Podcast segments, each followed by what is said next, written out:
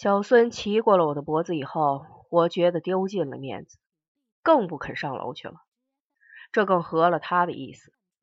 每顿饭都是他给我打来，可以向食堂里的人表示我们的关系又近了一步。这就使他需要一架小计算器，以便每天晚上和我清账。早餐的油饼是多少钱？中午的肉片又是多少钱？这些都要从我的饭票账上支出。后来，我从会计科送来修理的仪器里找到了一台，是精工牌的。上面带有一架打纸条的打印机，不但能算账，还可以打印收据。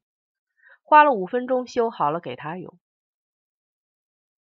在找到那台计算器之前，一切都要从他的小脑袋瓜子里算出来。这时，他躺在我房里的空床上，搜索裤长，挖空心思，再加上搔首弄姿，看上去真叫人于心不忍。我自己也是医学院毕业的。所以真不能相信医学院能把人教的不识数。我们俩不但都是医学院毕业，而且是同一所医学院毕业，唯一的区别就是我学医疗仪器，他学临床医学。但是这一点区别就是他时时问我十二减九等于几。但是他算账的模样还是蛮好看的，从他拖在地下的两条腿来看。你该相信他是仰卧在床上，但是从他的上半身来看，你又该相信他是俯卧在床上。假如是我在做这个姿势，下半生就要卧床不起了。那时候正是下午五点钟左右，一抹残阳从窗口照进来，正照在那块空窗板上。他穿着一件牛仔上衣，脖子后面镶了一块三角形的皮革。一头柔软的短发都被他骚乱了。算到心力交瘁时，他就专心的去闻那支圆珠笔。这些表现一点也不像个人，倒像一只猫咪。这叫我觉得让他来给我治阳痿实在不好意思。假如是个胖大女人，再长一点胡子，那就好意思了。这个小家伙每天还要给我讲一课。对着帝王将相的图谱，给我上女性的生理解剖学。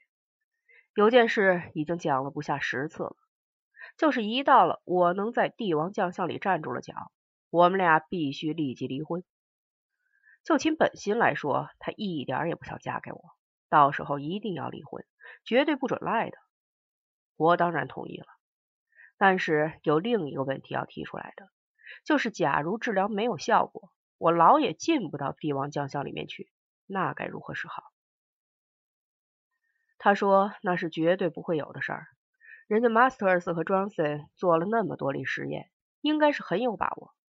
实在治不了，也只好离婚算了，反正双方都没有损失。为了避免将来离婚时闹纠纷，现在就该把账算清，凡是共同开支，一律用二去除，精确到小数点后一位。然后再四舍五入。就我的本心来说，也一点不想娶她当老婆，我一点也不想娶任何人当老婆，但是很想把阳痿病看好，省得大家拿我当个怪物。所以我们俩在这方面一拍即合。为此，就需要在某个时间、某个地点取得性交的许可。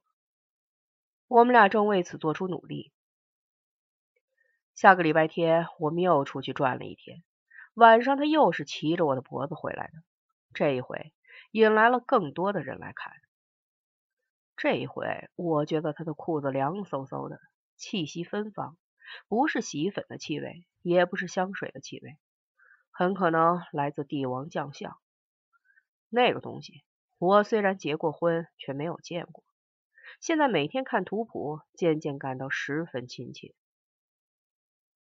经过了一段时间训练，他认为可以了，我们就打报告请求结婚。谁知道居然出了意外，人家不批准。后来我觉得这整个事情像一个谜，不知道为什么小孙想和我结婚，也不知为什么我会同意和他结婚。从表面上看，他是想给我治阳痿，做一项医学事业，其实这样的理由根本就不可信。从表面上看，我是想让他给我治好这种病，以便从此做个正常的男人。但是这个理由也一点不可信。其实我并不渴望从此做个正常的男人，小孙也不渴望做成这个医学实验。这件事儿从始至终都可疑的很。唯一可能的解释就是，我觉得他是自己人，他也觉得我是自己人。用他自己的话来说。我们俩有缘分。